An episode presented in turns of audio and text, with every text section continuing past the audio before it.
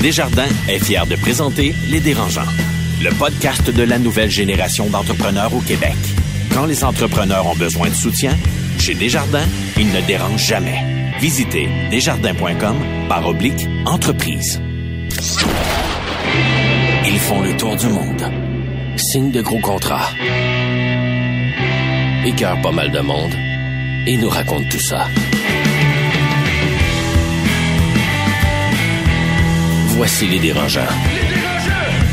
Alors bonjour et bienvenue à ce nouvel épisode des Dérangeants. Je m'appelle Patrick Marcelet et je vous parle présentement de mon salon de Rosemont. Euh, confinement oblige évidemment. Euh, pour m'accompagner aujourd'hui, on aura donc euh, nos dérangeants, le fondateur de Math et Mon Monde et de aidersonenfant.com, Carlo Coccaro est avec nous. Salut Pat, et pour les auditeurs, là, ton salon de Rosemont tapissé en or partout, on dirait que tu vis dans un palais royal du Moyen Âge. En tout cas, les gens voient pas ce qu'on voit, mais c'est assez flamboyant. Je suis content que tu l'apprécies, enfin, un amateur d'art. Toi, Carlo, t'es toujours à l'accueil Bono, est-ce que je vois? T'as pas, t'as pas? C'est à coupe de cheveux que j'aurais parlé. Ça s'appelle une maison avec enfants, fait que oui, il y a du désordre. OK. Donc, la voix que vous venez d'entendre dans un premier temps, Alex Manti, le président de Mango Software. Allô, Alex? Salut, Pat. Et la voix féminine que vous avez entendue, c'est celle de Marie-Claude Duquette, qui est euh, présidente euh, du groupe Triton. Allô, Marie-Claude? Salut Pat! Euh, donc, euh, aujourd'hui, le, le- le thème, euh, avant d'y aller avec vos coups de cœur, coups de gueule, juste dire aux gens, euh, le thème, grosso modo, de ce que j'ai compris, c'est il y a souvent plusieurs opportunités euh, qu'un entrepreneur peut euh, saisir. Est-ce que ça fait des entrepreneurs, est-ce que ça fait de vous des opportunistes? Parce que souvent, c'est mal vu, le fameux euh, l'opportunisme en affaires. On va s'en parler dans quelques instants. Euh, mais pour tout de suite, tiens, allons-y avec les coups de cœur et les coups de gueule. Marie-Claude, je commence avec toi. Ben cette fois-ci, euh, pour la première fois, euh, je vais me faire du self-promo à la Étienne. C'était trop facile. Ben, je suis vraiment fière du travail que j'ai accompli les derniers mois. On va se le dire, ça n'a pas nécessairement été évident.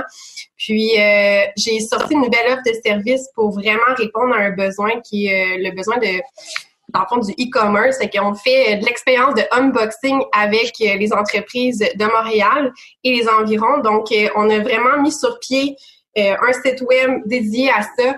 Puis, on, on, dans le fond, je l'ai proposé en plus à des entreprises qui ont dû se revirer de bord, que leur magasin était fermé, qui ont dû se revirer pour faire du commerce en ligne. Puis, euh, je les ai accompagnés dans leur démarche à pouvoir faire vivre l'expérience qu'ils faisaient vivre avant les magasins, maintenant la faire vivre à travers leur boîte de e-commerce qui traverse la porte chez les gens. Fait que euh, je suis vraiment fière de ce qu'on a réussi à sortir. Puis, euh, ça a été un mois, je te dis, c'était une course folle. Ah ouais, hein? Ben écoute, euh, te- tu fais bien, tu fais bien de te donner des tapes dans le dos. Bravo à toi. Carlo, coup de cœur, coup de gueule? Oui, ben tu vois, moi, je vais changer la formule aujourd'hui. Je vais appeler ça ma tape dans le dos. Parce qu'une tape dans le dos, c'est un mélange de positif puis d'encouragement à faire plus. Fait que ma tape dans le dos aujourd'hui, c'est pour le monde de l'éducation au Québec. Puis je m'explique. Principalement l'éducation publique au Québec. Donc, les études montrent qu'on a déjà le système le plus inégalitaire au Canada, malheureusement au Québec, avec le système privé, le public à option puis le public régulier. Ma tape dans le dos, pour le monde de l'éducation, donc euh, les, dirigeants, les directions d'école, les enseignants, les professionnels, pour leur dire bravo pour ce que vous avez fait. Ça nécessite beaucoup d'adaptation. Les écoles rouvrent, les écoles ferment, les écoles rouvrent. Maintenant, on fait de l'enseignement à distance. Mais la tape dans le dos, c'est ça prend plus que ça. Au Québec, pour les enfants qui vont dans le système public, au primaire, au secondaire, euh, il n'y a pas beaucoup d'enseignement à distance qui est fait, de vrai enseignement à distance. Il y a des Zooms à gauche et à droite, il y a des appels qui sont faits aux élèves, il y a des Google Classroom qui sont mis en place, mais tout repose, en fait, beaucoup repose sur les épaules des parents maintenant. Les parents sont en télétravail, les parents essaient de sauver leur entreprise, les parents ont perdu leur emploi, les parents doivent travailler chez IGA ou ailleurs. C'est trop demandé aux parents. Et le système public s'est mal adapté encore. Fait que moi, je donne une tape dans le dos pour dire bravo pour ce que vous avez fait, mais on a besoin de plus que ça encore pour sauver la réussite scolaire de nos jeunes et surtout de nos jeunes ayant des difficultés ou des trous d'apprentissage. Pour, eux, l'impact est, au carré. Là. C'est pas deux fois, peu, deux fois pire, c'est quatre fois pire ce qu'on vit actuellement. Donc, faut pas lâcher puis il faut en faire plus. Mais je prends la balle au bon parce que tu es quand même quelqu'un qui est impliqué dans l'éducation, puis après ça, on ira avec le coup de cœur ou coup de gueule d'Alex. Mais euh, t'as pas l'impression que le système public, là, dont tu as parlé tout à l'heure, est pas un peu pris pour aller au rythme des plus lents, au rythme des moins nantis, au rythme pour pas défavoriser des gens. Il y a, y a- du monde qui n'a pas d'ordinateur. Et bon, Ouais, ben en fait, il y, a, je suis il y a plein de défis dans le système public, mais il n'y a aucun de ces défis-là qui peut pas être relevé. Et il y a plein de solutions, puis ça passe par former le personnel. Si tu formes pas ton personnel en- dans ce que c'est l'enseignement à distance, dans ce que c'est l'enseignement à distance aux élèves à besoins particuliers, tu n'auras jamais de résultat. Si tu n'achètes pas des machines, puis des ordinateurs, puis des connexions Internet, comme l'Ontario a fait, ils ont distribué 20 ou 30 000 iPads connectés à Internet aux familles défavorisées parce qu'ils ont fait un sondage rapidement au mois de mars des besoins des familles, ce qu'on n'a pas fait ici. Ici, on commence à y penser. On a acheté 15 000 iPads, puis on est en retard dans même cette vision-là de l'enseignement à distance. Donc, c'est sûr qu'il y a des enjeux plus grands que dans le système privé. Puis encore là, le système privé, à mon avis, devrait en faire beaucoup plus pour aider les clientèles défavorisées. Mais cela dit, euh, il faut en faire plus. Puis actuellement, on n'est comme pas structuré encore comme il faut pour bien le faire. Alex, donc, un coup de cœur ou coup de gueule? Écoute, ça va être un coup de gueule cette semaine envers les propriétaires d'édifices commerciaux qui, euh, notamment le mien, puis je vais le nommer, là, on parle du groupe Dayan ici, qui sont propriétaires de plusieurs édifices sur la rue Chabanel. Nous, on a communiqué avec eux pour savoir qu'est-ce qu'ils allaient faire en, en, en considérant les mesures offertes par le gouvernement fédéral de subvention pour les loyers commerciaux. Et ils nous ont tout simplement répondu que eux n'adhéraient pas à cette aide et qu'on devait continuer à payer nos loyers là, comme si de rien n'était. Ce qui est déplorable dans ça, c'est que la députée Mélanie Joly a des locaux dans les bureaux du groupe Dayan. Donc, je me suis fait un plaisir de l'informer que malgré tous les efforts que son gouvernement déployait, notre propriétaire commun ne mettait aucun effort. J'attends de voir le retour là, à ce niveau-là. Merci beaucoup pour ces coups de cœur et ces coups de gueule-là. Euh, Dans quelques instants, restez avec nous autres. On reçoit quelqu'un d'assez coloré, c'est le moins qu'on puisse dire. Euh, le président du groupe Guzzo, Vincent Guzzo, est avec nous. Le podcast de la nouvelle génération d'entrepreneurs au Québec. Les dérangeants. Avant de passer à l'entrevue, un mot de notre partenaire Futurpreneur. Les choix qu'on fait ont un impact sur le monde qui nous entoure. Tu as une grande idée d'entreprise, une idée qui pourrait changer et améliorer la vie de ton quartier, de ta communauté, de tous les Canadiens. Tu as aussi entre 18 et 39 ans. Futurpreneur Canada t'aide à te lancer. Alors, tu le sais déjà, développer un produit, créer un site web, ça prend du cash. Mais la bonne nouvelle, c'est que Futurpreneur est le seul organisme national, sans but lucratif, à offrir du financement pouvant atteindre 60 000 du mentorat pouvant aller jusqu'à deux ans et des ressources gratuites aux nouveaux propriétaires d'entreprise. De quoi te faire commencer du bon pied. Alors, comme des milliers d'entrepreneurs, fais le choix de bâtir une grande économie canadienne. Pour être connecté à un représentant, contacte info à commercial futurpreneur.ca. Les dérangeants. L'entrevue de la semaine vous est présentée par Groupe RP. La pénurie de main-d'œuvre vous donne des maux de tête? Visitez la référence en chasse de tête au Québec. Groupe RP.ca. Il a transformé l'entreprise familiale pour en faire le premier exploitant des cinémas au Québec. C'est un grand philanthrope également. Puis aussi quelqu'un, on va le dire, qui craint pas d'appeler un chat un chat. Vincent Goudzo, bonjour. Comment ça va? Ben moi, moi, ça va très bien, mais je vous pose la question. Compte tenu de tout le contexte en ce moment, de la COVID, etc., vous levez-vous la nuit pour faire des cauchemars?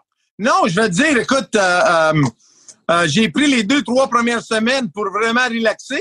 Quelqu'un qui m'a dit que j'ai de l'air beaucoup plus jeune maintenant que j'avais de l'air il y a trois mois parce que je vois que je dors plus. Mais disons que je vais te dire qu'il y a une conclusion à laquelle je suis arrivé, c'est que, tu sais, quand on fait 50 ans, normalement, on commence à réfléchir sur euh, qu'est-ce qu'on fait, tu sais, est-ce qu'on continue notre, euh, notre folie, notre course euh, et tout ça. Ou bien est-ce qu'on commence à prendre ça tranquille? Ben, je peux te dire qu'après deux mois, là, je suis pas prête pour la retraite, tout, là, puis il faut recommencer à travailler, là, parce que je commence à être tanné à la maison, là. Mais là, Ah oui. concrètement, euh, concrètement, Vincent, c'est quoi l'impact? On, on comprend que les cinémas sont fermés, puis toutes vos salles sont dans la grande région de Montréal. Concrètement, là, vous, tu perds combien d'argent à chaque jour? Moi, j'ai un burn rate de 500 000 par mois présentement.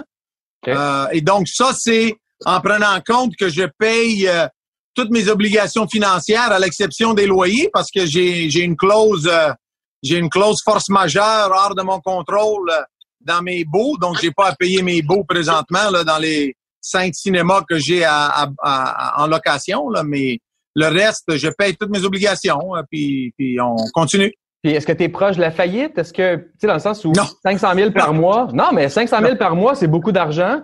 Euh, Ouais, pas- Auras-tu besoin de vendre tes voitures sport prochainement, là? Non, je vends Non? pas de voiture sport, je fais rien. La seule chose qu'on fait, bien sûr, c'est qu'on essaye d'être euh, euh, responsable, dans le sens que si on était à, mettons, en, en, rénovation de certaines choses ou en achat de certains logiciels, euh, tout ça, ben là, on a mis un frein à ça le temps que qu'une entrée, là, mais nous, on est... Euh, vous savez, le, secret, euh, en tant qu'entrepreneur, je dis ça souvent à du monde, je dis, faut avoir, malheureusement, faut avoir un certain pourcentage de ton chiffre d'affaires annuel dans un compte de banque en train de rien faire pour toi là-bas.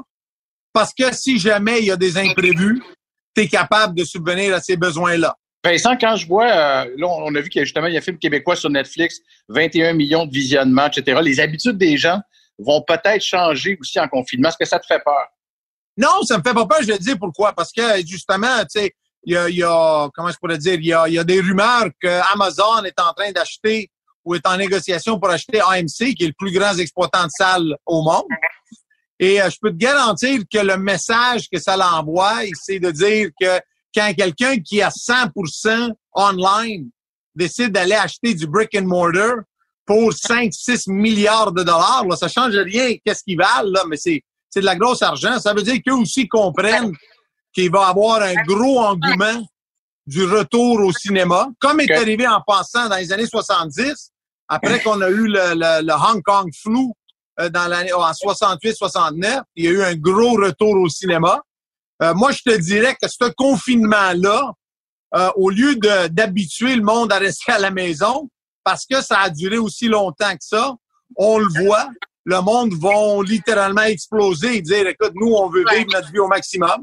Il va avoir, écoute, il va avoir des germophobes, ça c'est sûr. Euh, mais ces personnes-là, qu'est-ce que tu veux? C'est pas moi qui les a créés, c'est pas moi qui les a voulu, mais ça va être qu'est-ce que ça va être. Mais je pense qu'il y a déjà dans les trades, dans les nouvelles, dans les magazines des trades qui parlent que les gars de streaming sont déjà en train de dire à leurs actionnaires, pensez-vous pas que ça va continuer comme ça? Là? Il va y avoir une baisse, il va y avoir une réaction négative contre le stay at home, là, parce que le monde va dire, écoute, c'est pas vrai là, que je vais rester confiné comme ça. Et d'un autre volet, je pense que le monde a commencé maintenant plus clairement à faire le lien entre TVA télé, Radio-Canada télé, Netflix télé, euh, Amazon télé. Donc, c'est de la télé, là. C'est pas, c'est pas du cinéma, là. C'est des films qu'on voit, mais c'est pas du cinéma. Le cinéma, c'est du 40 pieds, des écrans de 50 pieds, 60 pieds, là. Tu sais, c'est ça du cinéma.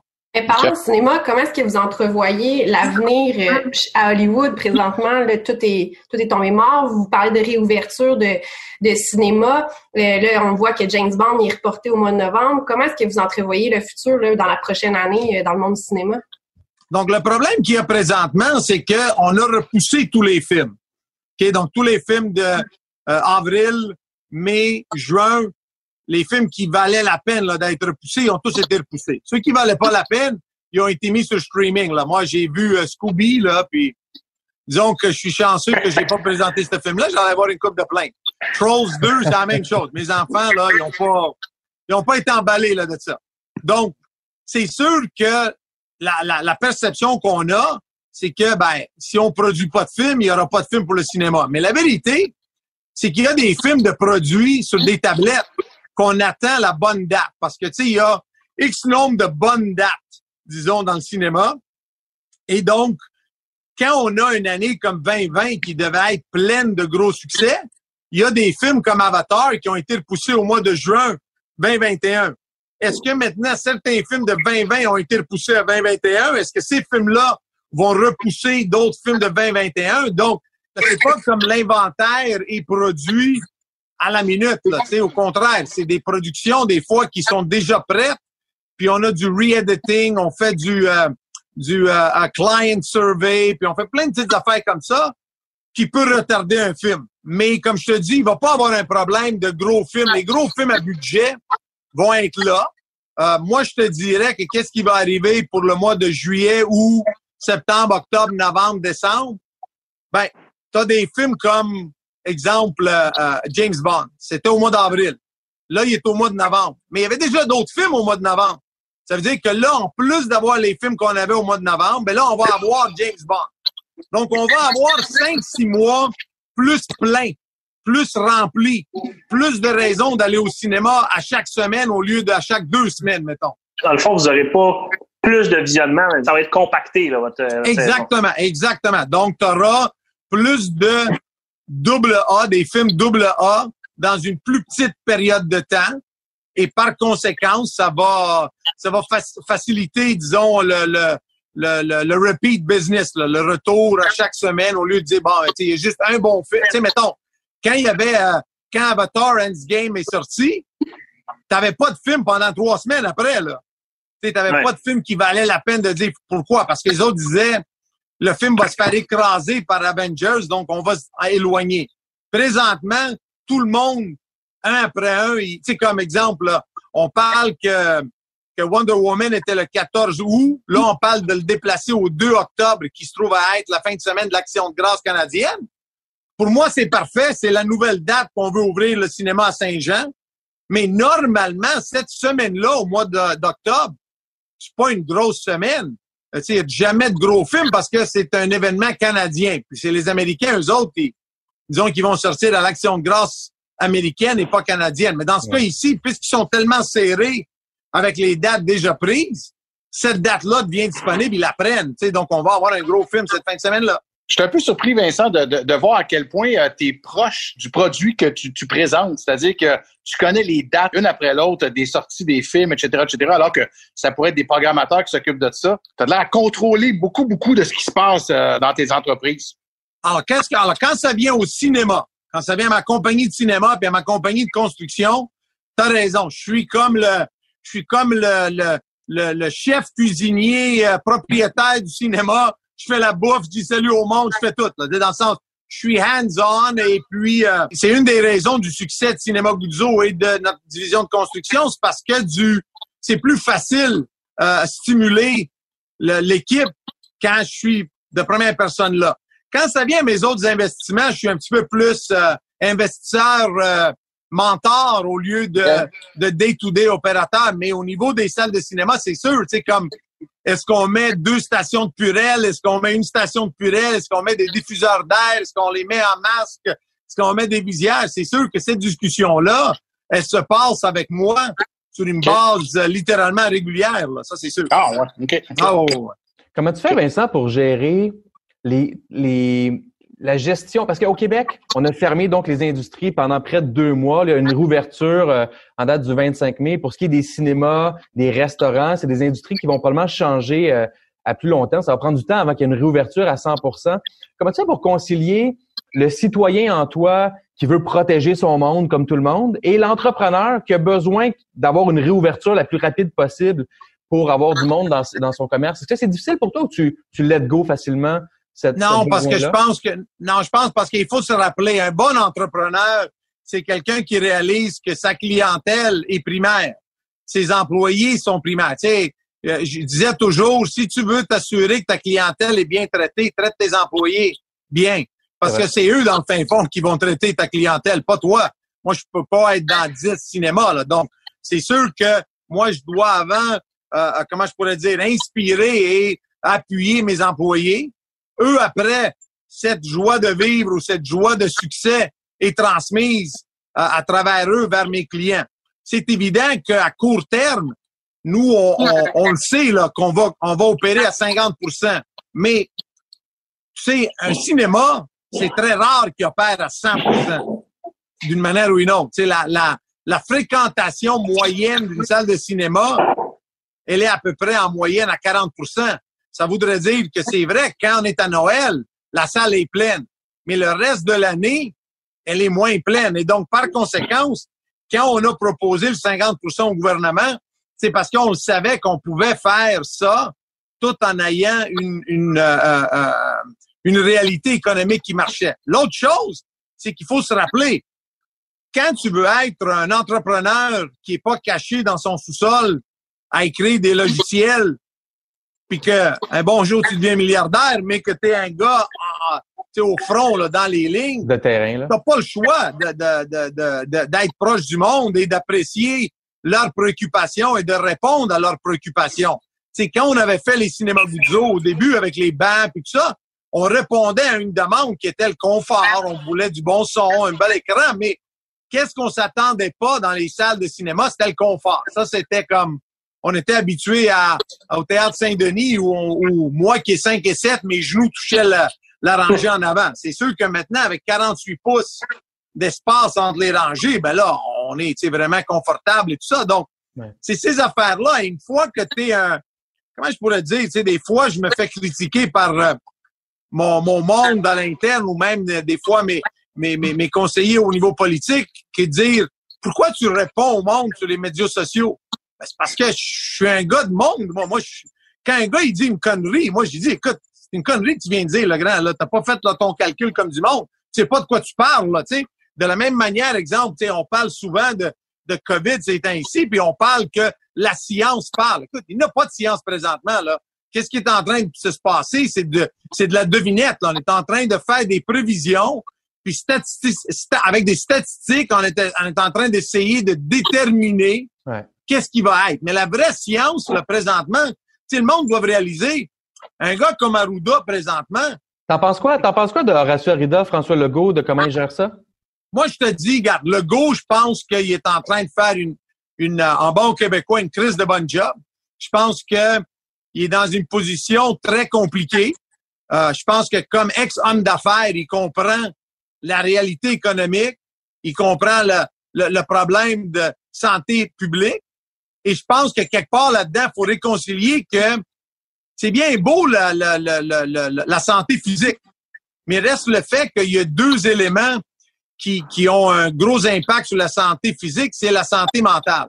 Puis la, la, la, la situation précaire économique de quelqu'un, ça Un joue beaucoup aussi, sur le psychologique. Puis le psychologique, c'est comme un gars qui est en dépression, c'est pas, c'est pas, c'est pas nécessairement juste mental son problème, là. ça devient physique aussi. Donc, faut réconcilier les deux.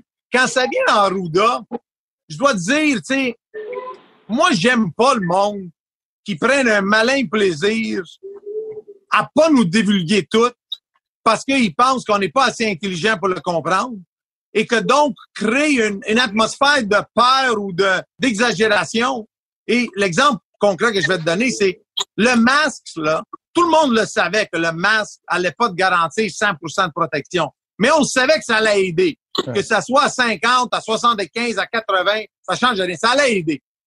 Le fait que quelqu'un me dit non, non, le masque, c'est pas bon, puis six semaines plus tard me dit ben, tu sais, non, c'est correct, le masque, c'est bon, mais c'est parce que, tu sais, je voulais pas que vous preniez les choses à la légère, donc j'ai j'ai pas voulu, donc j'ai comme exagéré les choses, puis j'ai minimisé le, le, côté positif du masque pour essayer que euh, vous m'écoutiez. Ben, écoute, sais, ça, normalement, là, c'est une tactique que les mères utilisent avec les ados. Puis les pères utilisent avec les ados. Ben, je m'excuse, là, moi, je suis pas l'ado. Puis j'aurais apprécié de me dire la vérité dès le début.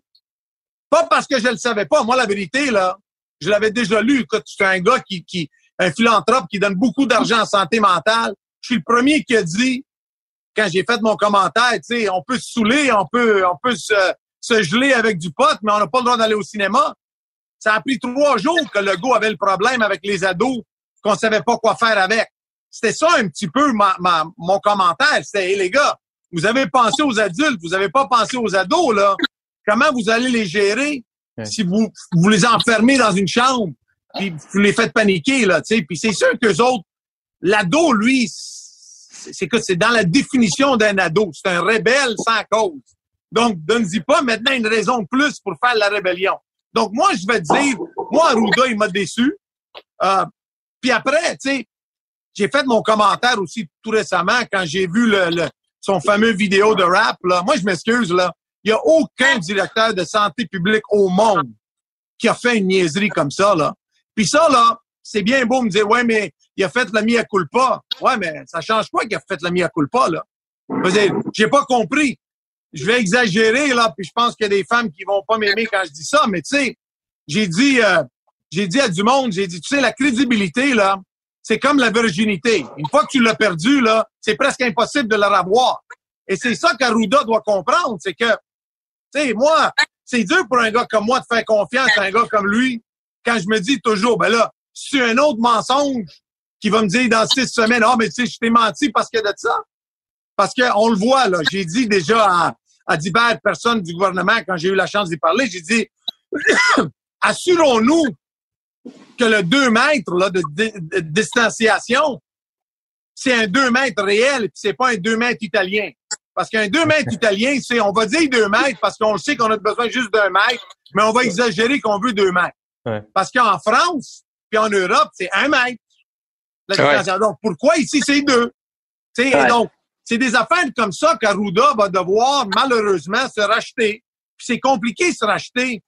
C'est vrai, mais la virginité, c'est autant pour les gars que pour les femmes. Hein? Moi aussi, ma virginité, je peux pas la revoir. Là.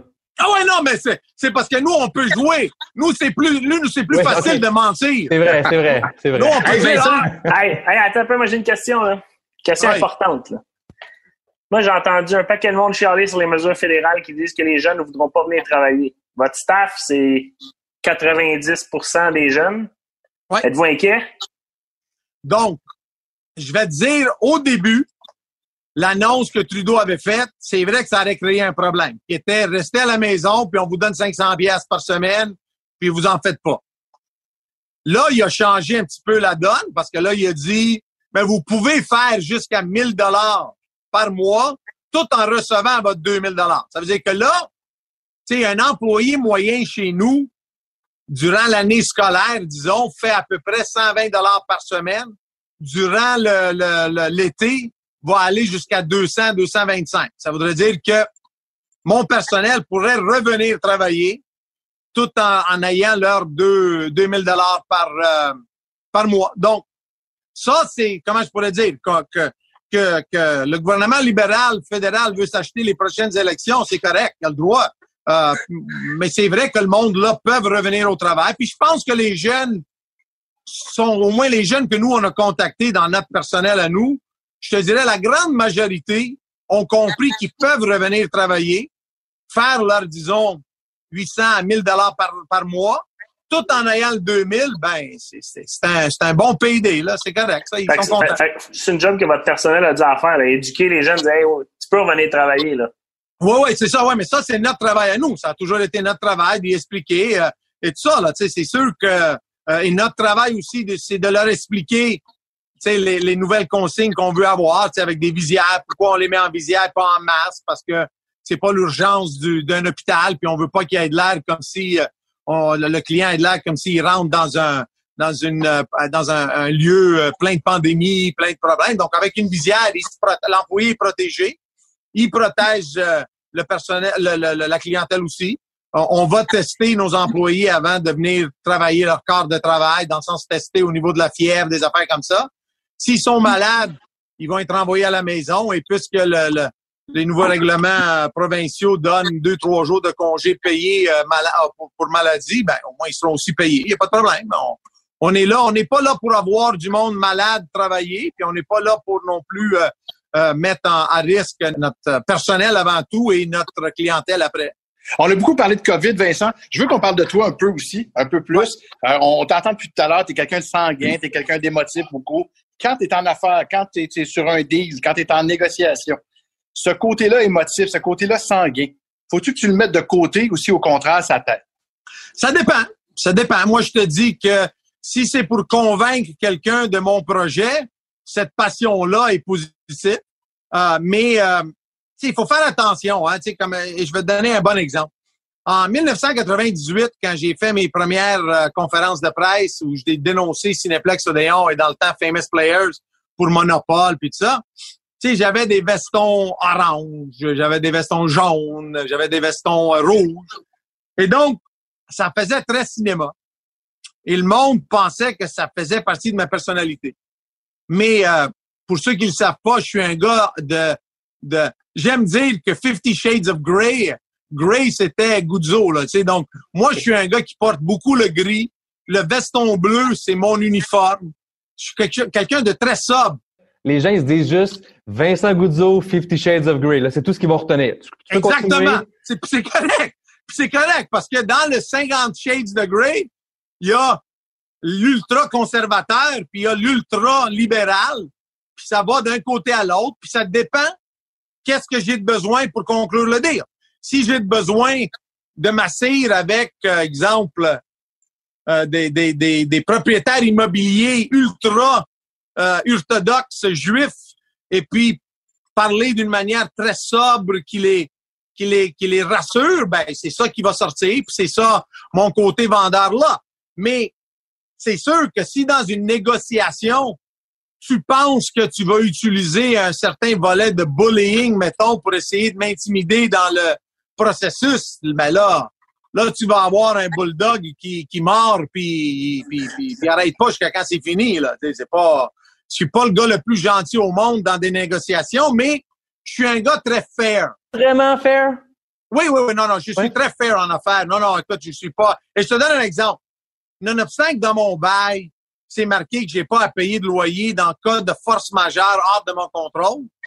Euh, et quelqu'un essaie de me niaiser en me disant, oui, mais le COVID-19, notre- nos avocats disent que c'est pas une force majeure. Non, non, t'as raison. C'est la prohibition d'opérer par le gouvernement qui est la, qui est la force majeure en passant. C'est pas le COVID comme tel. Ouais. J'ai quand même été assez honnête et dire, écoutez, les gars, mettons qu'on est fermé pour trois mois.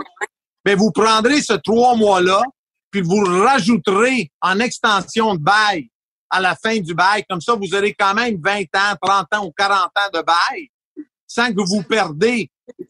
Donc, sur le long run ou sur la, la totalité du bail, vous aurez quand même le même rendement.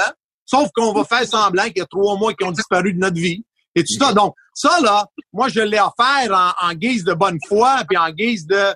euh, puisque je suis aussi bailleur dans certaines propriétés, et c'est ça que certains de mes locataires m'ont offert, puis j'ai trouvé ça honnête et fair. J'ai pensé répéter la même honnêteté et la même fairness à d'autres. Maintenant, comme je te dis, moi, qu'est-ce que je fais pas? Et des fois où je peux passer pour quelqu'un qui est pas fair, c'est moi, je sais faire les calculs pour ma business. Moi, je fais le calcul pour mon business plan. Moi, quelqu'un qui veut me charger un loyer basé sur qu'est-ce qu'il pense que je vais faire comme argent et donc je devrais payer ça parce que sinon je vais faire trop d'argent là. Moi, ce monde-là, je, je fais pas affaire avec eux. Il y a des bailleurs que, euh, exemple, veulent avoir mon chiffre d'affaires Ah oui. dans le deal. Puis moi, je dis non, c'est pas de tes affaires. Moi, ta propriété, tu l'as payé tant, à beau temps, je te paye ton rendement de 8% sur ta propriété. C'est tout. Là. Le fait que moi, sur une propriété, je fais un million de plus ou un million de moins, c'est pas tes affaires, premièrement. Deuxièmement, le, le plus gros problème, c'est que il y a déjà assez de partenaires dans l'industrie du cinéma. Tu sais, à chaque personne qu'on vend un billet, on a des rendements à payer en TPS, TVQ, on a des rendements à payer aux Américains ou bien aux distributeurs québécois. Donc, mettre un autre partenaire dans le mix, là, c'est compliquer les choses. Mais c'est sûr là, que je suis le premier à dénoncer certaines injustices. Donc, c'est l'incompétence, mettons, de la gestion répétée dans la ville de Montréal, puis qu'on paye quatre fois plus de taxes foncières à Montréal que je paye à Terrebonne ou à, ou à Pont-Villot. C'est sûr que nos cinémas, ils, quand on parle à un propriétaire immobilier à Montréal, on lui dit, je peux pas te payer le loyer que tu penses être le juste, la juste valeur marchande parce que les taxes foncières ne sont pas juste valeur marchande. Ils sont quatre fois trop élevés.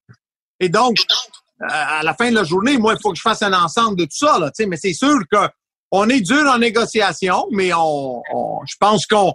Écoute, je te donne un exemple. J'avais un cinéma au Carrefour L'Angelier.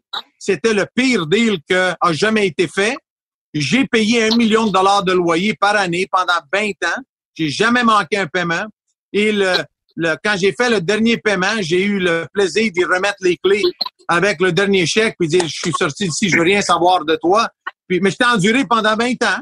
Puis je me suis pas plaint, puis j'ai pas été j'ai pas essayé de faire une faillite camouflée comme sont en train de faire beaucoup de, de détaillants là juste pour, juste pour sortir de certains mauvais bouts. Vincent Gouzeau, je t'annonce que tu as officiellement le record de l'entrevue la plus longue dans les dérangeants. C'est parfait. Un immense merci pour ta générosité. Merci Vraiment. à vous autres les gars. Puis Merci, continuez le Vincent. bon Merci. travail. Le podcast de la nouvelle génération d'entrepreneurs au Québec. Les dérangeants. Avant de passer au débat, un mot de notre partenaire Groupe RP. Je vous ai déjà dit mon coup de cœur, mais j'en ai un deuxième. Je le donnerai au groupe RP. C'est des chasseurs de tête qui ont su s'adapter à la nouvelle réalité. Ils ont tous les outils nécessaires pour être aussi efficaces qu'avant la crise. S'il vous manque une personne clé dans votre entreprise, donnez-leur un coup de fil. Ils vont savoir comment la trouver. Ils l'ont fait déjà avec plus de 2000 PME. Allez voir leur site grouperp.ca. les dérangeants. Le débat de la semaine, une présentation de Garling WLG. Le succès, ça se prépare et ça se protège. Développer les meilleurs réflexes en matière de droit et propriété intellectuelle. Visitez garlingwlg.com. Juste avant d'aborder euh, le débat, évidemment, ça, ça change pas. On a la question dérangeante et euh, je vous la pose à vous trois. Euh, Aujourd'hui, évidemment, personne ne va tomber en bas de sa chaise, là, euh, mais ça risque de faire mal pareil. On va se parler un peu de COVID. Dans un an, à votre avis, quel bilan les médias vont-ils faire de la COVID-19 au Québec? C'est-à-dire que, en d'autres mots, pensez-vous que les pertes économiques vont être comparées aux pertes humaines? Que ça se fait comparer ça? Je vous écoute. Ah, c'est une question qui est pas facile, Pat. Euh, moi, je pense qu'on a, à un moment donné, surtout au début, autour du mois de mars, on a grandement surestimé euh, la perte humaine qu'aurait le COVID. Euh, on parlait juste aux, États-Unis de 1,5 million de morts. En ce moment, on est à 300-400 000 dans le monde, euh, ce qui est très, très grand. Par contre, ma crainte, c'est que les médias vont être injustes envers les gouvernements lors des prochaines élections. C'est-à-dire, on va parler de à quel point en ce moment on dépense là sans réfléchir, le pays s'endette. Tout le monde est bien content de recevoir leur petit chèque à tous les mois, etc. Mais quand va venir le temps de faire les bilans, euh, je suis pas certain qu'on va se rappeler que tout le monde était bien heureux de recevoir cette aide-là à ce moment-là. On va pas dire que le gouvernement a dépensé sans réfléchir. Claude, t'en penses quoi? Moi, je pense que les gens vont voir ça en arrière puis ils vont critiquer énormément comment ça s'est passé aujourd'hui.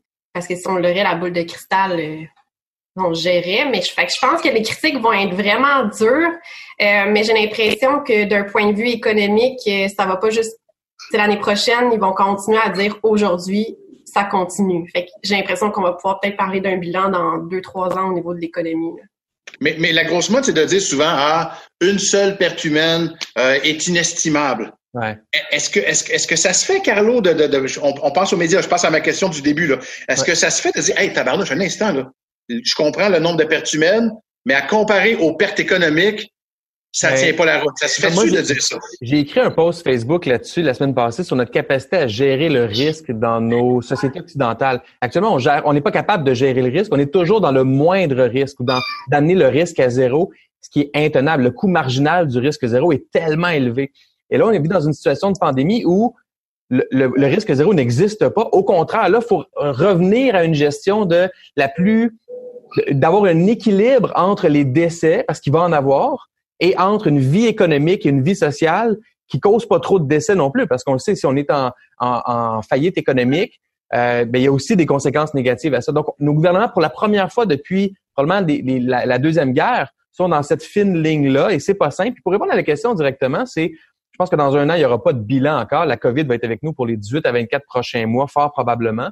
Euh, je pense qu'au Québec, on va faire un bilan qu'on a déjà commencé à faire avec les CHSLD puis comment on traite nos aînés. Parce que si c'était pas de la situation dans les CHSLD, on aurait un bilan, un bilan très, très enviable au Québec au niveau des décès, entre autres, et de la gestion en général du système de santé. Euh, puis finalement, l'autre impact, c'est on a une vision très court terme généralement. Donc, on comprend pas encore, on n'a pas du tout les impacts économiques actuels. On est en récession, on le sent pas trop.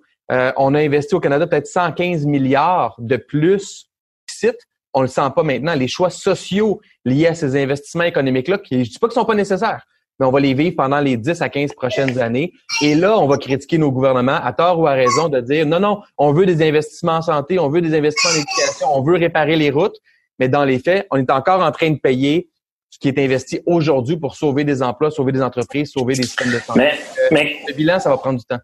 mais Carlo, il n'y a pas un danger là-dedans que on dise à un moment donné, dans quelques années, on a sacré à terre l'économie du Québec pour sauver des gens qui, à toute fin pratique, arrivaient en fin de vie, parce que les gens qui décèdent et qu'il fallait protéger, c'est les gens qui étaient à, mettons, 80, 90 ans, là.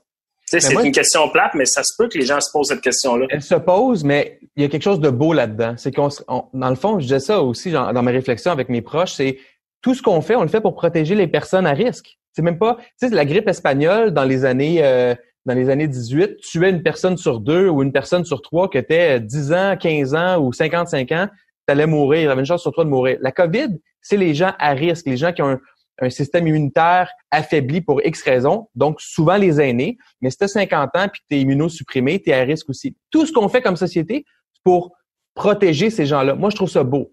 Après ça, oui, il faut gérer les impacts de ces décisions-là, puis c'est pas simple pour les gouvernements. Puis la réouverture, on le voit, c'est vraiment pas simple pour les gouvernements non plus. Euh, je suis d'accord. Oui, il y a des risques. Euh, mais je trouve ça beau malgré tout qu'on fasse tout ça pour protéger les gens vulnérables. Question dérangeante qui fait réagir. Merci beaucoup à vous trois. On est prêt pour le débat? On est prêt! Tout le monde est prêt pour le débat et, j'aime ça aujourd'hui. Je, je, vais vous avertir dans un premier temps de ce que j'ai constaté en lisant vos recherches, c'est que euh, on va avoir quelqu'un qui va jouer le rôle du méchant, il y a quelqu'un qui va jouer le rôle du gentil et quelqu'un qui au centre va jouer le rôle du médiateur jusqu'à un certain point. Euh, il, y, a eu plusieurs opportunités à saisir, euh, entre autres à cause de la COVID, puis bon, de toute cette pandémie-là. Est-ce que saisir une opportunité. Euh, ça fait de nous un opportuniste, ça fait d'un entrepreneur un opportuniste, ce qui est souvent mal vu d'ailleurs ici au Québec, le mot opportuniste. Et, je vous pose en sous-question, est-ce qu'on peut profiter du malheur des autres en temps de pandémie pour se créer une opportunité? Je commence avec toi, Alex Mency. Euh, écoute, moi là, euh, je vais le dire d'entrée de jeu, puis un jour ça va me revenir sur la tête, mais c'est pas grave. Moi, je suis dans une industrie où recruter c'est très difficile en ce moment, nous, on est chanceux, on signe des contrats chaque semaine, puis on est en embauche. Malheureusement, mes compétiteurs, ben, ils ont de la misère. Et il y a beaucoup de gens sur le chômage. Qu'est-ce qu'on fait? On embauche leur talent. Je suis très opportuniste, mais c'est une opportunité que je me dois de saisir. Si je ne le fais pas, c'est quelqu'un d'autre qui va le faire. Puis dans trois mois, il n'y a personne qui va s'en souvenir. Fait moi, je pense que quand il y a une opportunité, il faut absolument la saisir. faut pas hésiter oui, ça peut être opportuniste, mais c'est de la business, là. Donc, toi, présentement, ce que je comprends, Alex, là, euh, c'est que tu le dis sans gêne, tu profites du malheur de tes compétiteurs pour aller chercher les meilleurs talents. C'est un peu ça. Meilleurs talents, puis certains clients aussi, malheureusement, oui. OK. Puis, euh, à l'inverse, je suis certain qu'ils auraient fait la même chose. OK. Carlo, euh, ton, branding est, plus social jusqu'à un certain point. Qu'est-ce que tu penses des actions d'un gars comme Alex en ce moment? Euh, c'est drôle, hein, parce que moi, je pense que l'entrepreneuriat, globalement, c'est comme un jeu. Puis mettons qu'on compare ça au Monopoly, ben, ce qu'Alex fait, recruter du monde, servir des clients, c'est ça l'entrepreneuriat. J'ai aucun problème avec ça. La différence entre, pour moi entre euh, entre opportunité et opportuniste, opportunité, c'est des occasions à saisir. C'est ça la job d'être entrepreneur, saisir des opportunités. L'opportunisme, c'est de le faire à son propre profit, ce qui est pas toujours mal, évidemment, mais quand tu le fais au détriment quand tu nuis à la santé des individus, quand tu nuis, quand tu exploites une cause qui devrait pas être exploitée, là, c'est un gros problème. Fait qu'on a vu des cas euh, de gens qui allaient acheter du purel en, rabais puis qui leur vendent, donc ils créent une pénurie et leur vendent dix fois le prix. Ça, c'est mauvais. C'est dégueulasse même. Tu fais pas ça comme entrepreneur à moins de pas avoir les valeurs à bonne place. Moi, j'ai des gros, gros problèmes avec ça, évidemment, mais je pense que je pense que mes collègues sont sur la même, euh, la même position euh, par rapport à ça. Ouais, là, tu parles de, tu parles de crosseur. Mais exemple, tu vas chez IGA, puis en ce moment, l'épicerie coûte plus cher. Moi, j'ai remarqué que ça coûte plus cher. Bon. Il y en a qui disent, bon, c'est bien, ils profitent du COVID. Ben, les gens mangent pas plus, mangent pas moins parce qu'il y a le COVID. Les gens, ils dépensent moins au restaurant, ils dépensent à l'épicerie. Ça revient au même. Par contre, les plexiglas qu'ils ont posés, les visières, le staff de plus pour nettoyer, ça se paye de ça. Marc-Claude, t'en penses quoi de cet exemple-là d'Alex? Je sais que dans, la recherche, t'en parlais de Jean Coutu qui avait entre autres boosté ses prix puis tout ça. Euh, as-tu l'impression que c'était une opportunité à saisir? Les gens en voulaient du purel, puis qu'est-ce que tu veux? C'est la loi de l'offre et la demande? Ou si, à un moment donné, on aurait pu se garder une petite gêne? Euh, dans le cas de Jean Coutu, moi, je pense qu'il aurait pu se garder une petite gêne. Là. Euh, dans le cas, mettons, de Alex, je trouve pas que c'est un que c'est opportuniste, c'est de saisir une opportunité.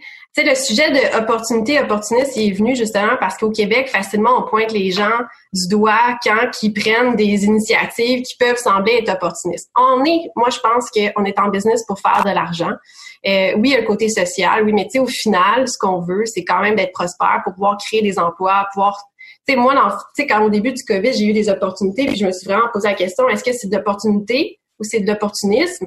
Euh, comme Carlo, il disait, quand c'est au détriment des gens, c'est d'opportunisme pour moi. Fait que, tu sais, quand tu vends ta bouteille de purée justement à quatre fois le prix, est-ce que c'est moral? C'est là, je pense que le degré, c'est au niveau de la moralité. Euh, ensuite de ça, je pense que les business aussi ont le choix en ce moment de prendre des décisions j'aurais pu prendre certaines opportunités en me disant, ben, je vais ramener plus vite du monde au travail. Est-ce que c'est aligné avec mes valeurs ou est-ce que c'est aligné avec la vision que j'ai pour la business? Peut-être pas nécessairement. Fait que je pense que c'est tout ça qui doit être pris en compte euh, dans ce, sur, ce sujet-là. Tu Marc-Claude, toi, tu dis que tu es un entrepreneur, c'est là pour l'argent. Moi, je me définis comme un entrepreneur social. Moi, ce qui m'allume le plus, c'est la cause. Mm-hmm. Oui, la, la, liberté financière qui pourrait venir avec ça, c'est, c'est, c'est euh, je dis pas non à ça, mais ça m'allume pas. Tu sais, moi, c'est pas ça qui m'allume à tous les jours de regarder mon compte de banque. Euh, ou même, même quand ça va moins bien. Je suis d'accord avec toi que dans le fond, c'est le why, c'est le why qui va nous driver. Ben oui. Mais t'es d'accord avec moi que si t'en fais pas d'argent, comment tu payes tes employés, puis comment est-ce que ta vision, tu peux la faire vivre? Ouais. Fait que dans un moment de COVID où est-ce qu'on va se te dire, tout chie, quelle action tu vas prendre pour justement être capable de... Là, le mot survivre Ouais. vient. Ouais. C'est là que je pense que quand les gens sont en mode survie, vont prendre des décisions peut-être pas toujours éthiques. Exactement. Ça fait une couple de fois que vous parlez de la peur d'être taxé d'opportuniste. Puis je, je veux pas y aller dans les grands clichés québécois, mais j'ai l'impression que comment ça se fait, ta- tabarouette, qu'ici on a peur d'être, je veux dire, on a peur d'être opportuniste? Je veux dire, vous l'avez dit, tu saisis une opportunité, t'es opportuniste, puis c'est correct, non? Ici, c'est hyper négatif comme truc. En situation de pandémie, quand tu es vu pour faire de la... C'est comme si... OK, mais, mais c'est quelque chose de beau, moi, je trouve, au Québec. Puis Je sais pas si c'est sûrement, seulement québécois ou si c'est canadien aussi ou nord-américain, mais c'est comme si on se dit, OK, ben là, on essaie de survivre, tout le monde. Tout le monde est en réclusion. C'est pas le temps de faire de l'argent, c'est le temps d'aider. Puis moi, je je trouve ça bien, je trouve ça, je trouve ça correct. En même temps, on a des entreprises à faire vivre, on a des loyers à payer, on a des gens à payer, puis on veut que ça survive, puis on veut continuer à aider le monde. Mais c'est comme si tu t'affiches aujourd'hui en disant non, moi je veux faire de l'argent. On, entendait, euh, je sais pas si vous vous souvenez, au début début de la fermeture euh, du Québec, là, la mi-mars, il y avait euh, certains restaurateurs, certains plus connus que d'autres, qui étaient à la télé en disant non, ça n'a pas de sens. Comment on va faire pour survivre? Il faut rester ouvert. Moi, j'écoutais ça, je me disais mais tu vis dans quel monde là? Il y, a une, pandémie. Oui, il faut faire un effort collectif pour aider. C'est comme si en situation de pandémie, il faut faire attention parce que si tu es là pour faire de l'argent, Colin, t'es pas à bonne place. C'est le temps d'aider, c'est le temps de garder tes entreprises à flot, c'est le temps de facturer, mais c'est pas le temps d'être trop opportuniste non plus, à mon avis. Tu parles de pandémie, euh, et ce qui m'amène au, au sujet des subventions. Il y en a eu beaucoup, beaucoup. Euh, je pense que c'est pas un secret pour personne. Vous en connaissez aussi. Il y a des entreprises qui en ont profité. Il y a des entreprises qui en avaient peut-être pas besoin nécessairement, mais qui sont allées chercher certaines subventions. On risque tous, comme collectivité, de devoir le payer à long terme. Est-ce que c'est un opportunisme qui était acceptable selon vous? Ben, Là-dessus, moi, je pense qu'il y a- il y a deux volets. Tu as les entreprises qui sont clairement illégales. Tu sais, on pense entre autres à l'entreprise Nolinor Aviation qui a défrayé les manchettes dernièrement, qui demandait à ses employés de dire, écoutez, on va repousser vos payes, collecter la PCU, puis quand ça sera passé, vous reprendrez vos salaires. Ça, ça c'est carrément du vol. Je pense que c'est abusé. Par contre, quand on regarde les subventions salariales de 75% ben moi, je me dis, si je prends pas la subvention salariale qui va m'aider à garder mes employés, ben je vais les mettre sur le chômage, puis il n'y a pas de nouvel argent qui est créé. C'est soit que je la prends puis je les fais travailler, puis l'entreprise continue à générer des revenus pour engager d'autres gens, ou ils vont sur le chômage, puis le gouvernement les paye de toute façon. C'est une situation extraordinaire. Puis je pense que les mesures sont là pour des raisons, puis ils font ils font ils font un bon effet. Par contre, comme disait euh, M. Boudreau, si euh, les gens et l'entreprise étaient en faillite, puis le, le COVID fait qu'ils sortent de la faillite parce qu'il y a à cause des subventions, là, on passe à côté de la traque. là. Je vais pas te prendre dans un coin, Alex, mais j'ai une question. Si euh, si tu es en croissance puis tu es en train d'embaucher puis tu prends des contrats, la subvention salariale de 75 c'est si ton comparable dans les mois précédents ou la- l'année d'avant, tu Ouais. pas capable de rejouer, tu pas capable d'avoir le même chiffre d'affaires. Non, exact. C'est que là, en ce moment, quand on fait, on se qualifiait pour la subvention. Mais là, tu sais, nous, on signe les contrats, mais le travail sort vraiment plus tard. Puis, euh, quand tu regardes, euh, en ce moment, on fait beaucoup de business, mais tout le monde a la même fameuse défaite de payer à cause du COVID. Fait que se faire payer, c'est très difficile. Fait que c'est là que la subvention salariale vient, vient pallier. là. OK. Il faut se rendre compte aussi qu'on est, euh, on a, tu sais, reconnaissons-le, au Canada, faut vivre dans un pays riche en tabarouette pour avoir droit à une subvention salariale de 75 du salaire des employés. Aux États-Unis, c'est même pas ça. Pour avoir des, connaissances en Italie, de la famille là-bas, ils ont reçu sweet fuck all, là. Tu sais, t'as- une petite entreprise, puis il y en a énormément de petites, petites entreprises en Italie. Euh, ils ont rien reçu. Nous, on a la chance d'avoir ça. Fait que, moi, je crois qu'il faut, faut- on a, comme entrepreneur, comme citoyen, que ce soit la prestation canadienne d'urgence ou la subvention salariale, on a le devoir de pas abuser parce que de toute façon, on va payer collectivement. Mais oui. Deuxièmement, c'est qu'on est juste chanceux de recevoir ça. Fait que, tu sais, les, les entreprises qui, qui font des tours de passe-passe, là, pour moi, c'est pas Non. acceptable. Euh, il faut faire, tu sais, collectivement, on a un devoir. Puis après ça, les entrepreneurs, je suis sûr qu'ils se disent tout le temps, oui, mais si mon compétiteur le fait, ça lui donne un edge, ça lui donne un avantage financier qui peut chiffrer dans les plusieurs dizaines de milliers de dollars. Va peut-être réinvestir dans le marketing, puis après ça, venir me planter sur mon propre marché, ou qui va rembaucher peut-être mon monde avec cet argent-là. C'est ça, la, c'est un peu comme la pêche au mort. Dès qu'il y a un, chalutier gaspésien qui part, même s'il fait tempête, ils suivent tout parce qu'ils ont toute peur de perdre la pêche du jour. C'est un peu ça qui, qui c'est cette compétition-là qui fait peut-être que certains entrepreneurs abusent alors que faut pas faire ça. Là. On, on a déjà la chance d'avoir des, des, des, subventions. Trudeau, il dépense sans compter depuis tout le temps. Puis là, c'est pire maintenant ou c'est mieux, je sais pas. Il faut faire attention comme entrepreneur. Là. C'est ça, je pense qu'on est en train de, de s'accumuler une, une, une, dette qui va être assez importante. Puis l'autre fois, j'entendais Pierre-Yves McSween dire ben tu sais, moi, le 40 000, je vais le chercher, j'en ai pas besoin. Le 10 000 que je vais me faire au bout de deux ans, mais je vais leur donner. Mais tu sais, moi, je vais avouer que je suis pas plus catholique que le pape. Je comprends que collectivement, ça serait vraiment bon que tout le monde leur donne ce 10 000 là mais moi, avec les pertes que j'ai accumulées, j'avoue qu'il va me donner un sacré bon coup de main pour passer à travers, exemple. Mais c'est ça qui sert. mais c'est ça. Fait je comprends que, mettons, lui, pour lui, dans son discours, c'était que si t'en as pas vraiment besoin, ben, tu deviens un opportunisme sur, sur la situation actuelle. Ouais. Est-ce qu'on oui, Oui, sauf, oui, sauf qu'en même temps, là, faut pas se leurrer, là. Ça fait des années et des années qu'on paye des impôts, des impôts qui sont des fois élevés. Je, je me sens pas mal d'aller chercher un prêt ou une subvention du gouvernement. C'est à ça que ça sert, nos impôts qu'on a payés. Attends, on va continuer de payer. Oui, mais Alex, je comprends, mais non, c'est à ça que ça sert, oui, mais c'est à ça que ça sert si tu es dans le besoin. Ce que Marie-Claude dit, mais ce que Marie-Claude dit, c'est qu'il y en a certains qui sont pas dans le besoin, qui vont prendre la subvention de 40 000, qui vont se garder le 10 000 en plus au bout du compte. Merci, bonjour, ils sont fait 10 000 alors qu'ils n'avaient pas besoin de ça. Je suis tout à fait d'accord avec toi. Tout à fait d'accord avec toi. Par contre, pour se qualifier pour ce prêt-là, c'est des entreprises qu'il fallait, bon, au début, il fallait avoir, euh, je pense que c'était un minimum de, c'était jusqu'à un million de masse salariale. Ouais. Fait que, tu sais, c'est des entreprises qui avaient quand même une certaine taille, donc qui embauchaient un certain gens. J'ose croire que ce 10 000 $-là, tu sais, puis t'as des, t'as des critères, là. Le 40 000, tu peux pas le sortir en dividende puis t'acheter un bateau, là. Il fallait que ça soit appliqué sur de l'opérationnel. Fait que je pense qu'il va quand même servir. Euh, mais oui, ça se peut qu'il y en a qui des gens qui s'en mettent un petit peu dans les poches, malheureusement. Là, il y a des grosses corporations, on le voit en ce moment, et, qui, font, qui se mettent sous la protection de la loi de la faillite. Puis dans le fond, euh, c'est un holding qui vont euh, sécuriser, qui vont justement se, se, se, ils ont des beaux commerciaux qui coûtent trop cher depuis trop longtemps, qui utilisent la situation du COVID, puis qui vont passer ça dans le cruncher, puis ça, ça passe, puis, ils vont faire, ils vont faire l'argent avec la situation. Ben oui, puis ces entreprises-là payent même pas d'impôts ici ou en partie, ils sont payent des impôts dans des pays comme le Luxembourg, whatever. Puis après ça, les gouvernements répondent too big to fail, on va tout faire pour pas que ce fleuron-là ferme. Mais j'ai une question pour vous dirais que ça, c'est un bon... Ah ouais, vas-y, Carlo. Une question pour vous deux, juste pour expliquer, là. Mettons que vous, vous possédez euh, 200 magasins qui ont des baux un peu partout au Canada. Euh, le, vente au détail est un peu difficile, vos baux sont trop chers, la pandémie arrive.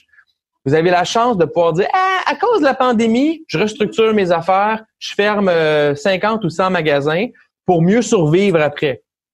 C'est correct ou c'est pas correct? Tout à fait correct. Mais c'est ça, moi, je, le ferais probablement. C'est de la business. Tu sais, je veux dire, le locataire, là, le, propriétaire, il va se retourner. Tu sais, c'est une roue, là, je veux dire le local va être loué. Il y a des gens qui vont faire faillite à cause de ça, par exemple. Exemple, il y a certains propriétaires peut-être qui feraient faillite ou, tu sais, il y a, pas des, il y a pas juste, il, peut y avoir des conséquences négatives à une OK, mais il y a, il y a combien de commerces qui ont fait faillite parce qu'ils étaient pas capables de payer leur loyer? Tu sais, je veux dire, au Carrefour Laval, les loyers sont tellement élevés, les magasins qui ferment, on voit ça à chaque semaine. Fait tu sais, à un moment donné, il faut peut-être qu'ils se rendent compte que les loyers, il y a des limites à charger.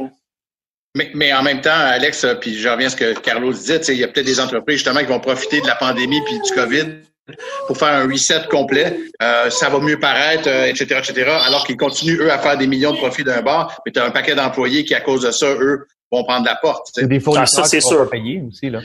Ah oui, puis ça, écoute, ils ont annoncé le confinement le 15 mars, puis moi, le 17 mars, j'ai des clients qui disaient, ah, à cause du COVID, on, on, peut pas payer. Je m'excuse le grand, mais ça a dû être budgété depuis des mois, le travail qu'on a fait. Tu sais, ça, c'est, ça, c'est malhonnête, là. Par contre, est-ce que... Ben, c'est pas plus malhonnête pas plus malhonnête que de dire à cause de la COVID, on, restructure des magasins, là. Non, c'est vrai. Puis, tu sais, en, toute transparence, on a retardé certaines factures de certains fournisseurs, là. Je veux dire, euh, Faudra voir si certaines entreprises trouveront chaussures à leurs pieds. Mais euh, croire que les gouvernements vont faire la vérification diligente. J'ai parlé trop vite, mais ouais. J'ose croire que les, les, gouvernements, malgré tout, vont faire des certaines vérifications diligentes pour s'assurer que les sous sont remis aux, aux Ouais. bonnes entreprises, qu'il n'y a pas eu de la fraude, que c'est pas allé dans des paradis fiscaux aussi. Puis Oubliez pas, oubliez pas une chose, l'argent est donné par Revenu Canada. S'il y a quelqu'un qui peut aller fouiller dans tes poches, c'est Revenu Canada. Ouais, mais ils font ça dans les poches des petits. Les poches des gros, le gouvernement du Canada et du Québec ont de la misère à aller chercher de l'argent de l'évasion fiscale, hein, parce que ça fait, ça fait plus, plus difficile d'aller chercher de l'argent des gros. Mais à l'opposé, euh, tu sais, j'essaie d'encourager, je vais moins au restaurant, évidemment, je commande moins aussi que je le faisais avant, mais j'essaie d'encourager les mêmes euh, petits entrepreneurs que je connaissais dans mon coin. Euh, puis il y en a un, entre autres, que moi, que j'adore, là, qui, qui, euh, qui fait des sushis. J'ai demandé, j'ai dit, Chin, est-ce que est-ce que tu es allé chercher tes subventions salariales? Il dit, ah non, j'ai pas besoin, euh, je- j'ai pas beaucoup de salaire, tu sais, j'ai 5000 dollars de salaire par mois, moi, j'en prends pas. Puis j'ai dit, Chin, va les chercher, t'en as besoin. S'il y en a un qui vit pas sur l'or, c'est lui, là. Tu sais, je connais à peu près sa situation. Je suis comme, comment, là, va les chercher, à ça que ça sert, tu sais. Je sais pas s'il y a des entrepreneurs qui nous écoutent qui ont cette tendance-là de dire, ah non, c'est pas grave, j'en ai pas besoin, c'est compliqué. Non, non, non. C'est, ça a jamais été aussi simple d'avoir ces subventions-là ou ces financements-là. Allez les chercher si vous en avez besoin. Sinon, sinon vous allez peut-être mourir, peut-être votre entreprise va faire faillite. Puis au mieux, ça va vraiment vous aider à passer au travers. Tu vas chez Sushido à Sainte-Dorothée? Euh? Euh, non, c'est pas là. Non, Ah! c'est euh, euh, euh, comment ça s'appelle? Fruiterie 440 ou Marché 440. OK. Il y a des gens extraordinaires. Toi, tu t'imagines que tu es un animateur radio en ce moment, là? tu penses qu'en les pluguant dans le podcast, tu vas en avoir une douzaine gratis? Ben, allez acheter votre, votre poulet chez Marco à la Fiamma et vos sushis, c'est sushi, sushi shop avec Chin. C'est les meilleurs en ville. Euh, je, je- je reviens à, à quelque chose d'un peu d'un peu plus concret. Euh, évidemment, il y a un paquet de personnes, je pense à Bauer, entre autres CCN, notamment des, des entreprises comme ça, qui ont vu l'opportunité de, de j'ai envie de dire, de, de, de changer un peu leur production. Donc, euh, au niveau des, par exemple, de faire des masques, des visières, des trucs comme ça. Ouais. Marie-Claude, je sais que tu aurais pu faire ça également. Euh, mais est-ce qu'il n'y a pas un danger parfois euh, de sauter sur une opportunité puis de faire, en- je vais utiliser une expression vraiment poche, défocuser le reste de ton entreprise? Ben, c'est ça, moi au début, j'ai eu l'opportunité de le faire. Mon modèle me le permet euh, de revendre ce, ce type de produit-là. Fait qu'au début, tu te dis ah, OK, je veux, je veux le faire parce que tu veux des ventes, des ventes à tout prix. Puis je me dit, wow, wow, wow, si je me mets à faire ça, je quitte la vision que j'avais pour la business, puis je vais répondre à un problème temporaire quand, dans le fond, moi, j'ai une vision long terme. Mhm. Puis c'est là que j'ai fait, non, je vais me focuser sur mon projet des boîtes. Je vais vraiment servir des entreprises qui en ont besoin au Québec en ce moment. Je vais l'offrir gratuitement. Puis de cette façon-là, je vais pouvoir venir aider des entreprises. Puis de deux, je vais, je vais travailler à long terme pour la vision de ma business. Mais quand je prends, mettons, un exemple, un, un magnifique exemple de la Bigarade à Montréal, qui est une entreprise de literie de haut de gamme, qui s'est reviré de bord, puis s'est mis à faire des masques, puis en peu de temps est devenu un fournisseur très reconnu dans le domaine. C'est son corps à quelque part. Elle a des couturières et déjà là, elle a fait un beau produit, elle a répondu à un besoin. Puis en ce moment, est-ce que ça va devenir juste un fournisseur de masques pour les prochaines années? Puis c'est ce qu'elle va faire, je ne sais pas. Mais elle s'est vraiment revirée de bord, puis elle a répondu à un besoin. Fait qu'elle a pris, elle a vraiment saisi une opportunité pour sa business. Puis je trouve que c'était aligné avec son corps de où est-ce qu'elle veut aller à quelque part. Dire aussi, euh, quand on regarde les entreprises qui, euh, qui ont moins de défis ou qui survivent plus facilement, au-delà de celles qui se sont adoptées, comme ce les exemples qu'on a nommés, euh, celles qui sont plus technologiques.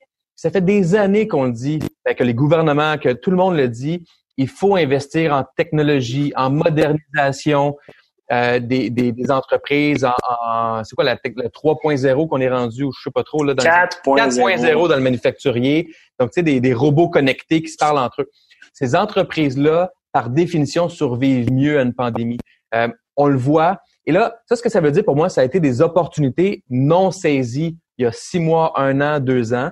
Puis ces entreprises-là, ces entrepreneurs-là paient le coup maintenant. Mon point, c'est pas de blâmer personne. Mon point, c'est de dire, on, a un petit bilan à faire comme entrepreneur, moi le premier, pour un paquet de choses que j'aurais dû faire que j'ai pas fait, je me dis, Carlos, sois pas niaiseux une deuxième fois. Qu'est-ce que tu peux faire plus rapidement, entre autres en évolution technologique, pour permettre de mieux répondre aux besoins sans être pris par une pandémie euh, qui, euh, qui, qui nous a affectés, euh, même si on est en technologie, beaucoup, on a été affectés pour plein de raisons.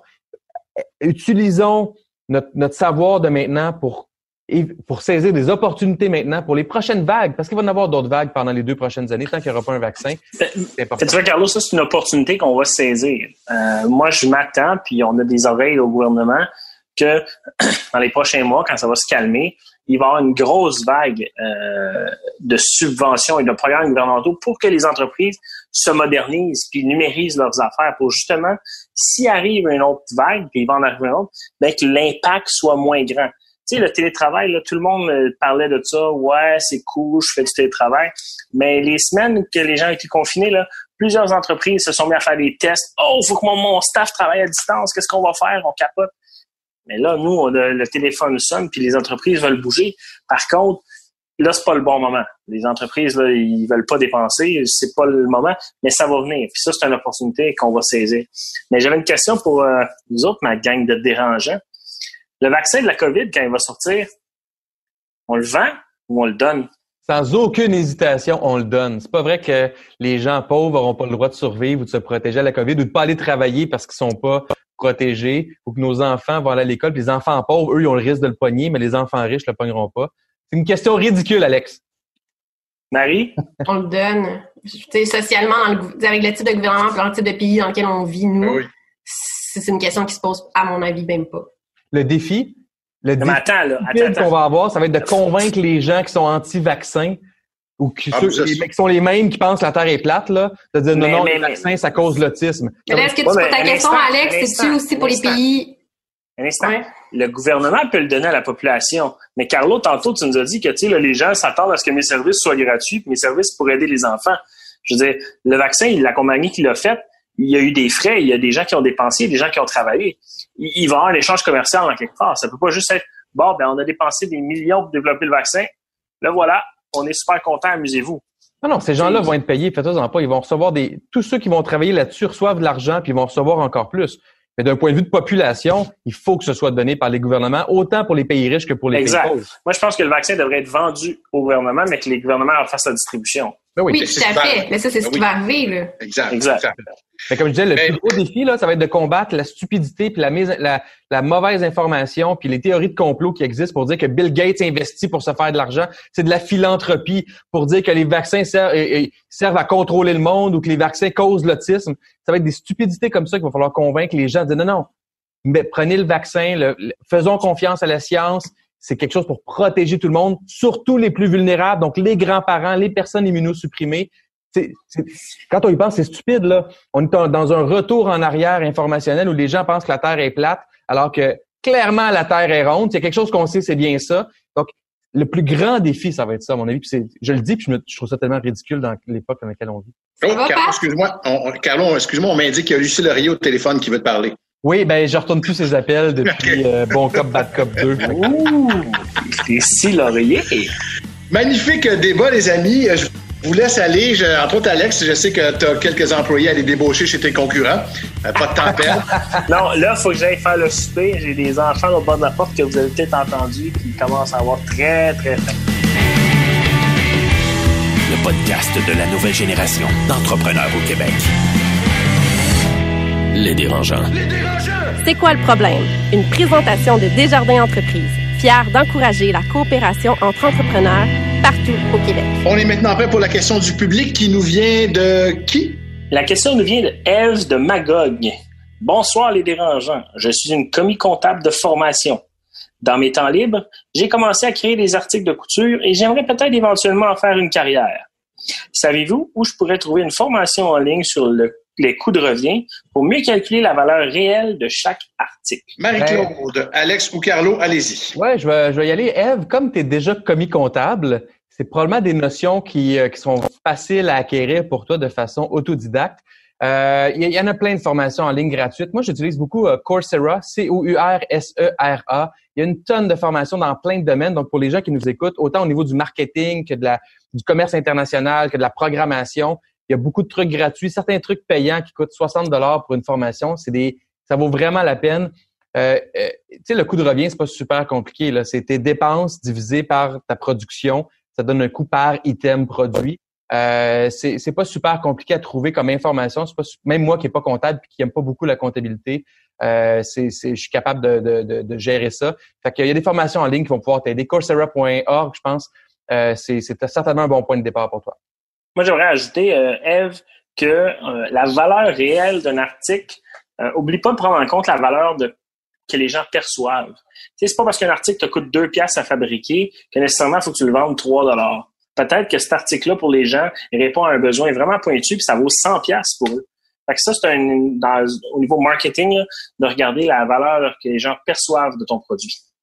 Il faut que je fasse du surf là-dessus. J'ai justement suivi une formation sur le pricing sur Coursera la semaine passée, sans blague.